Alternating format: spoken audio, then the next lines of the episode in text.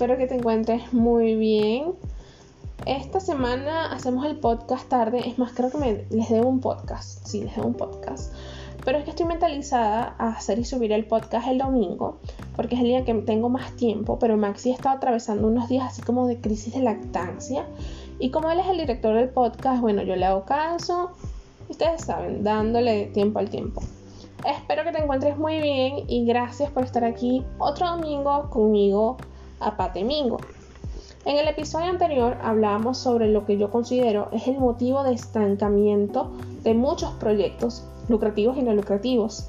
Hablamos del come sueños, el miedo y lo que genera, y te di un ejercicio personal para inspirarte. Hoy seguimos hablando de miedos y cómo superarlos. Algo que yo no sabía es que en 1972 Paul Ekman definió las seis emociones básicas que son ira, asco, miedo, alegría, tristeza y sorpresa. Debido a su universalidad y su presencia en distintas culturas, Ekman llegó a la conclusión de que debían ser importantes para la construcción de nuestro psiquismo. Según el drive, es aquella perturbación angustiosa del ánimo por un riesgo o daño real e imaginario, y es un sentimiento común en todos los seres humanos. Algunos de nuestros miedos, por supuesto, tienen un valor de supervivencia básica y otros son culturales, reflejos y también infundados que pueden ser debilitados y reaprendidos. Todos tenemos miedos y nacen de ideas compartidas por la gran mayoría de nosotros. Me pasa aquí, por ejemplo, que es muy común en el verano, las personas, eh, a principio de la primavera y todo el verano, las personas comen caracoles, así de los que están en la tierra, que pueden agarrar al lado de la carretera y eso a mí primero me da asco y en segundo lugar pues me da miedo porque uno no sabe qué se está metiendo al organismo, pero ellos muy contentos ancochan sus caracoles y se los comen. Yo no puedo hacer eso. Y también eh, cuando trabajaba en el campo había muchos tailandeses que se emocionaban cada vez que veían cucarachas, escorpiones, grillos, ranas, arañas, serpientes y para mí culturalmente eso me choca pues. Y entonces ellos le pagaban un euro a cada persona que le podía llenar todo un frasco con estos bichitos, ¿no? ¡Wow! Solo imaginar que esas personas este, se comían, se comen pues estos animalitos, a mí me, me da una gran sorpresa, con asco y también con miedo. Y también pensar que, que cuando yo trabajaba me pude encontrar estos bichitos ahí en el, en el campo, pues ahí se gato. qué horror. Pero por eso digo que es algo completamente cultural. De lo que no debemos tener miedo es a identificarlos porque solo cuando sabemos de dónde provienen es cuando podemos empezar a controlarlos. Claro, tanto el miedo como cualquier otra emoción. Esto se hace con ayuda de profesionales y gracias a la tecnología ahora nos ofrecen diversos medios para podernos tratar desde la comunidad de nuestra casa o de la oficina y muchísimos profesionales también aprovechan la tecnología y la pandemia, que es muy necesario encontrar cualquier medio para trabajar la salud mental. No hay personas que no pueden con el encierro, le dan miedo el encierro. Ser consciente de nuestros temores y encontrar la raíz de los mismos es el primer paso para acabar con ellos. Pero igualito yo no me voy a comer una culebra. El miedo no solo surge cuando percibimos un peligro, sino cuando pensamos que no poseemos las capacidades o estrategias para hacerle frente. Y como toda emoción, pues es adaptable y tiene un papel clave en nuestra supervivencia. Cada quien asume la situación como su mente la adapta a su realidad. Pero esa palabra, esa palabrita, se escucha realmente poco y yo supongo que es por orgullo. Pero cuando hablando yo desgloso las palabras de las personas, ¿no? Y les saco sus porqués, siempre va a haber un miedo del gran catálogo de miedos o de cualquier otra emoción en el fondo, que son la pena, el merecimiento y cuantos otros, pero todos están detrás de la palabra miedo. Claro, estos son miedos que se pueden tratar muy alejados de los bichitos y su precaución como mencioné anteriormente. Me refiero a miedos e inseguridades personales. Pero ahora, ¿cómo superarlos? te traigo, te, te, te traigo nueve técnicas. La primera es trabaja en tu autoconcepto. Para vencer los miedos e inseguridades, el primer paso es el autoconocimiento. conócete, obsérvate y reflexiona sobre tus características, tus capacidades, habilidades, logros, puntos fuertes y también puntos débiles. Para ello puedes realizar el ejercicio de describirte de la forma más objetiva posible o pedirle a personas de confianza que te describan en una carta y luego comparar toda esa información. Entrena tu positividad. No positivismo, ¿no? Positividad. Creo que el positivismo y positividad los confunden demasiado hoy en día. Todos vemos la realidad a través de un filtro. Puede que tu filtro sea la negatividad. Y enfocarte solo en las posibles consecuencias negativas puede que esté inflando tu miedo. Por ejemplo, te presento este simple ejercicio. Escribe en una hoja blanca, esto es muy parecido al anterior, escribe en una hoja blanca cinco aspectos positivos de ti mismo, que pueden ser físicos o aquellas virtudes o talentos en los que eres muy bueno, como la organización, capacidad de detalle, un cabello bonito, una buena cintura, una buena cola, todo eso que cuando tú te paras frente al espejo y te ves, todo lo que tú sabes te lo refleja tu espejo. También trabaja tu autoestima, mientras el autoconcepto es el conjunto de características que vemos en nosotros mismos. La autoestima es la valoración que hacemos de estas características. Una buena autoestima, fíjense un poquito en esta diferencia. Una buena autoestima es una autoestima positiva, es decir, que te valoras bien a ti mismo. Que sabes lo que vales, que sabes que vales algo, sabes y vales muchísimo. Pero una autoestima estable, es decir, que los sucesos puntuales no van a cambiar esa valoración. El miedo se relaciona con la autoestima de la siguiente manera. Puede que tengas miedo ante un examen porque piensas que tus calificaciones determinan tu valía. Puede que pienses que suspender el examen dice que no eres suficientemente inteligente, bueno, talentoso o válido. Eso es porque tu autoestima es inestable, porque no está anclada a tu persona, sino a cualidades o habilidades muy relativas. Por ello tampalea el autoestima ante los acontecimientos, porque no es estable, sino que eh, es relativa. Una buena autoestima, como les digo, pueden haber personas que, saben que son muy bonitas, pero solamente se quedan en el físico y no se dan cuenta de escudriñar más eh, eh, en su interior. ¿Me estoy explicando? Yo creo que sí. Fortaleciendo la autoestima, parte de los miedos desaparecen. Se puede mejorar entrenando la aceptación de uno mismo y también la autocompasión. Reconoce el miedo. El primer paso para superar los miedos, fobias, ansiedad, depresión, preocupaciones, inseguridades personales, todo eso, pues es reconociéndolo y aceptándolo. Porque gastar energías en ocultarlo es improductivo. Cierto es que mostrar los miedos pone en relieve la vulnerabilidad, pero tenemos que recordar que ser humano es igual a ser imperfecto y también a ser vulnerable. Habla de ello, tras reconocerlo, habla de ello con naturalidad y normalidad.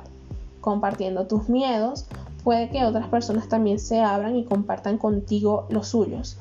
Poder relacionarte sin máscaras y poder compartir aquello que te preocupa te aporta tranquilidad e inseguridad, además de beneficios del apoyo mutuo con otras personas. Frena el miedo al miedo, dijo Albus Dumbledore. El miedo al nombre solo alimenta el temor al hombre. Es frecuente observar que aquello que es más temido es la propia reacción de miedo en lugar del estímulo inicial. Por ejemplo, una persona que tiene miedo a hablar en público, que más que miedo a afrontar la situación de la exposición ante la audiencia, tiene miedo a sus propios síntomas, palpitaciones, sudoración, temblores, bloqueos, rubor facial, tartamudeo, sensación de hormigueo, mareo, dificultad para respirar, sofocos, uff, muchos otros. Si es tu caso, seguramente como el mío, debes saber que esta es una reacción normal del organismo ante el peligro.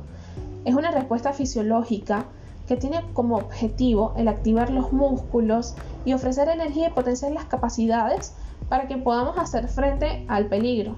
Simplemente se trata del cuerpo ayudándonos a sobrevivir, aunque eso es sumamente aterrador, todas esas sensaciones. Visualiza, Visualizar es imaginar una situación, un pensamiento que involucra todos los sentidos, visión, audición, olfato, gusto y sensaciones kinestésicas. La visualización funciona porque el cerebro no sabe diferenciar lo que es real y lo que es imaginario. Así tiene una reacción química parecida ante una situación eh, real. Con la visualización se activan las mismas zonas cerebrales que cuando se realiza la acción. Por ello se considera una buena forma de ensayar la conducta. Sería útil, por ejemplo, para afrontar mi miedo a conducir. Y espero pues que me sirva en algún futuro. Yo también visualizo mucho porque ah, como tengo que hablar aquí en portugués, hay palabras, hay referencias que no me suenan. Y bueno, me tienen que sonar pues para poderme relacionar en el lenguaje de acá. Y me pasa mucho, o sea, yo siempre tengo que hablar sola en portugués para yo poder entenderme y poder hacer todo lo que, lo que quiero decir. Pero primero es eso, o sea, visualizarme y tratar de hacer un discurso en portugués sabiendo a dónde me voy a ir, que si me voy a ir a, al banco, que si voy a ir a, al CEF, a cualquier cosa. También puedes aprender técnicas de relajación. Este año de cuarentena y de mamá me permitió acercarme a buscar más mi espiritualidad. No solo con lo que hacía casi a diario, que era el rezo del rosario, sino que me afinqué también en otras prácticas de meditación como el Hoponopono y también conozco el mindfulness, que además me dieron la confianza de ponerme a hablar sola delante de una cámara y con un micrófono poder hacer este podcast. Las técnicas de relajación tienen como objetivo disminuir la activación fisiológica que produce el estrés, la ansiedad y el miedo. Las técnicas de relajación funcionan además ya que consiguen activar el sistema nervioso parasimpático e inhibir parcialmente el funcionamiento excesivo del sistema parasimpático.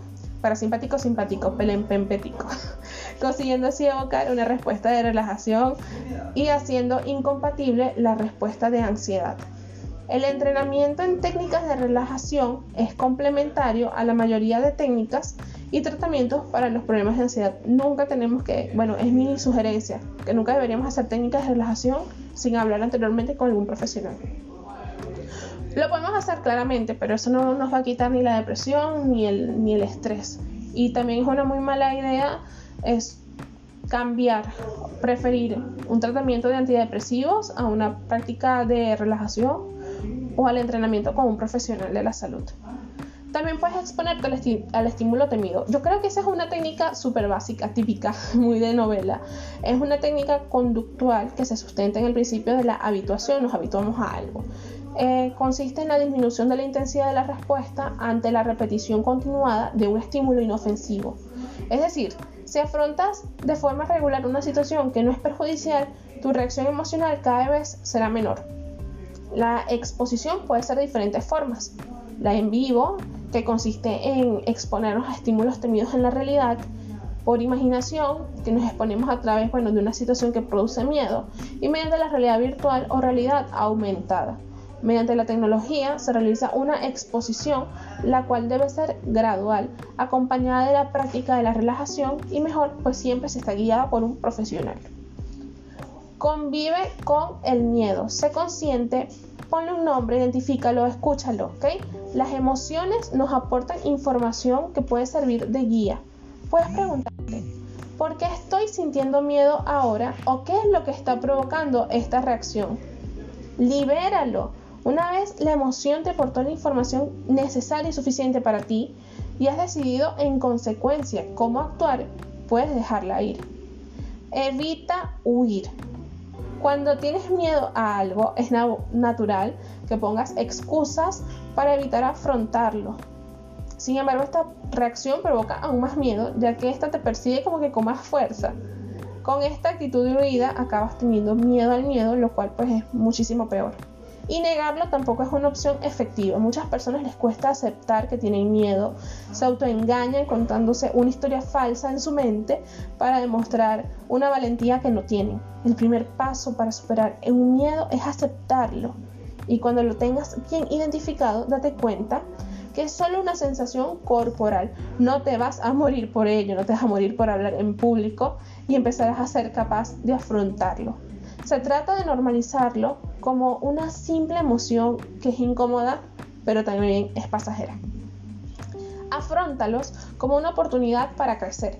Cambia tu perspectiva y mira los, los miedos como grandes maestros que te desafían a ir más allá de ti mismo. haz lo que te da miedo, pero tampoco camines en, en una piscina llena de culebras. Es la única manera que tienes de liberarte definitivamente de él. Tú eres mucho más grande que todos esos miedos construidos en tu mente, así que recuerda lo siguiente. Vencer el miedo asusta, pero asusta menos que sentirte impotente de por vida. El miedo no es más que una emoción, así que no le des tanto protagonismo. El miedo es lo contrario al amor. Elige siempre amar y confiar. Hay una canción que te recomiendo porque me fascina. Yo soy loca fan de Laura Pausini y en su disco Hazte Sentir tiene una canción que dice, la voy a, recitar, ¿eh? Somos almas que persiguen a los rayos del sol porque el miedo no detiene lo que el frío salvó. Son los detalles los que cuentan, nunca permitas que te mientan, te inyecten veneno en todo lo bueno. Escoge otra trayectoria para el transcurso de tu historia. Eliges tú, tan solo tú.